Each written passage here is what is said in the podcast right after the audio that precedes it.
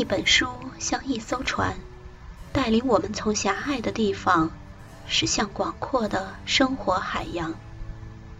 摘抄本朗读者计划，与你一同扬帆启程。走夜路，请放声歌唱。作者：李娟。第一章，朗读：山水清音。走夜路，请放声歌唱。在呼兰别斯，大片的森林，大片的森林，还是大片的森林。马和沙提说：“走夜路要大声的歌唱，在森林深处，在前面悬崖边的大石头下，你看，那团黑乎乎的大东西，说不定就是大棕熊呢。大棕熊在睡觉，在马蹄声惊扰到它之前，请大声歌唱吧。远远的，大棕熊就会从睡梦中醒来。”他侧耳倾听一会儿，沉重的起身，一摇一晃的走了。一起唱歌吧，大声的唱，用力的唱，啊啊的唱，闭着眼睛，捂着耳朵，胸腔里刮最大的风，嗓子眼开最美的花，唱歌吧。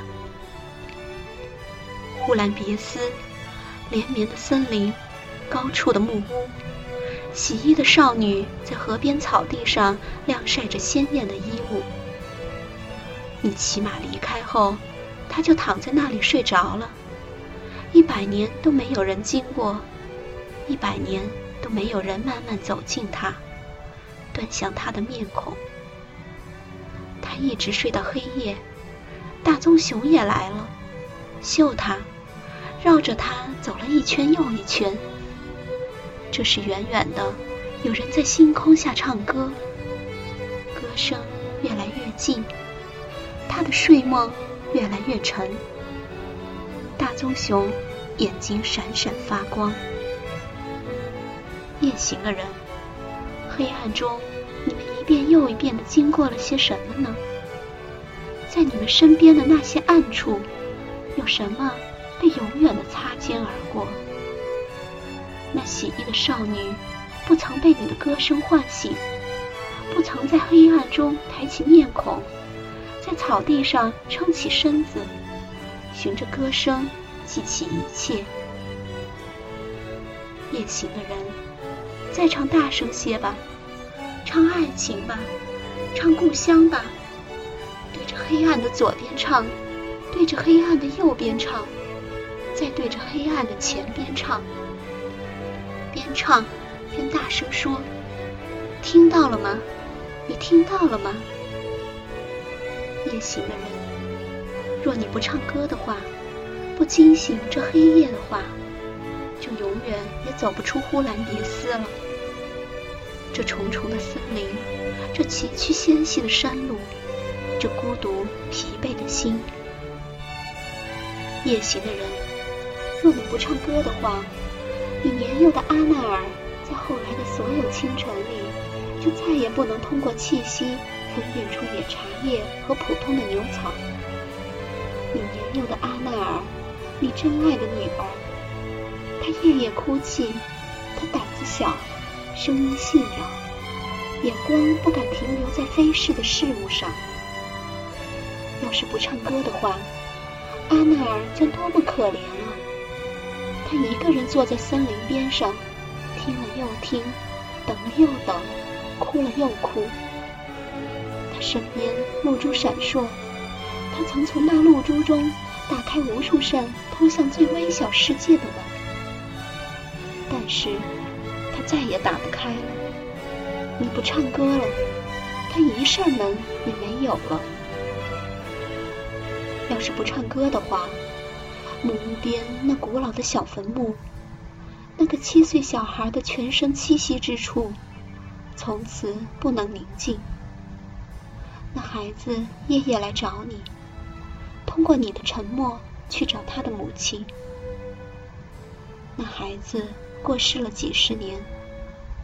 当年他的母亲下葬他时，安慰他小小的灵魂说：“你我缘分已尽，各自的道路却还没有走完。不要留恋这边了，不要为已经消逝的悲伤而悲伤。但是，你不唱歌了，你在黑夜里静悄悄地经过他的骨骸，你的安静惊动了他，你的面庞如此黑暗。”他敏感的惊疑而起，他顿时无所适从。要是不唱歌的话，黑暗中叫我到哪里找你？叫我如何回到呼兰别斯？那么多的路，连绵的森林，起伏的大地。要是不唱歌的话，有再多的木星也找不到一粒火种，有再长的寿命。也得不到片刻的自如。要是不唱歌的话，说不出的话，永远只哽咽在嗓子眼里；流不出的泪，只在心中滴滴旋结坚硬的钟乳石。我曾听过你的歌声，那时我站在呼兰别斯最高的一座山上的最高的一棵树上，看到了你唱歌时的样子。他们说：“唱歌吧，唱歌吧，唱了歌，熊就不敢过来了。”你便在冷冷的空气中陡然唱出第一句，像火柴在擦纸上擦了好几下，才嗤的引燃一束火苗。你唱了好几句，才捕捉到自己的声音，像人猿泰山握住了悬崖间的藤索。你紧紧握住了自己的声音，在群山间飘荡。我就站在你路过的最高的那座山上的最高的那棵树上，为你四面观望。愿你此去一路平安。我也曾作为实实在在的形象听过你唱歌，还是在黑夜里，你躺在那里唱着。连木屋屋檐缝隙里塞紧的干苔藓都复活了，湿润了，膨胀了，迅速分裂、生长，散落肉眼看不到的轻盈细腻的孢子。你躺在那里唱，突然那么忧伤，我为不能安慰你而感到更为忧伤。我也想和你一起唱，却不敢开口。于是就在心里唱，大声的唱啊唱啊，直到唱的完全打开了自己为止，直到唱的完全离开了自己为止。然后我的身体沉沉睡去。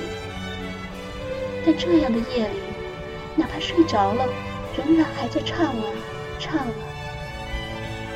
大棕熊，你听到了吗？大棕熊，你快点跑！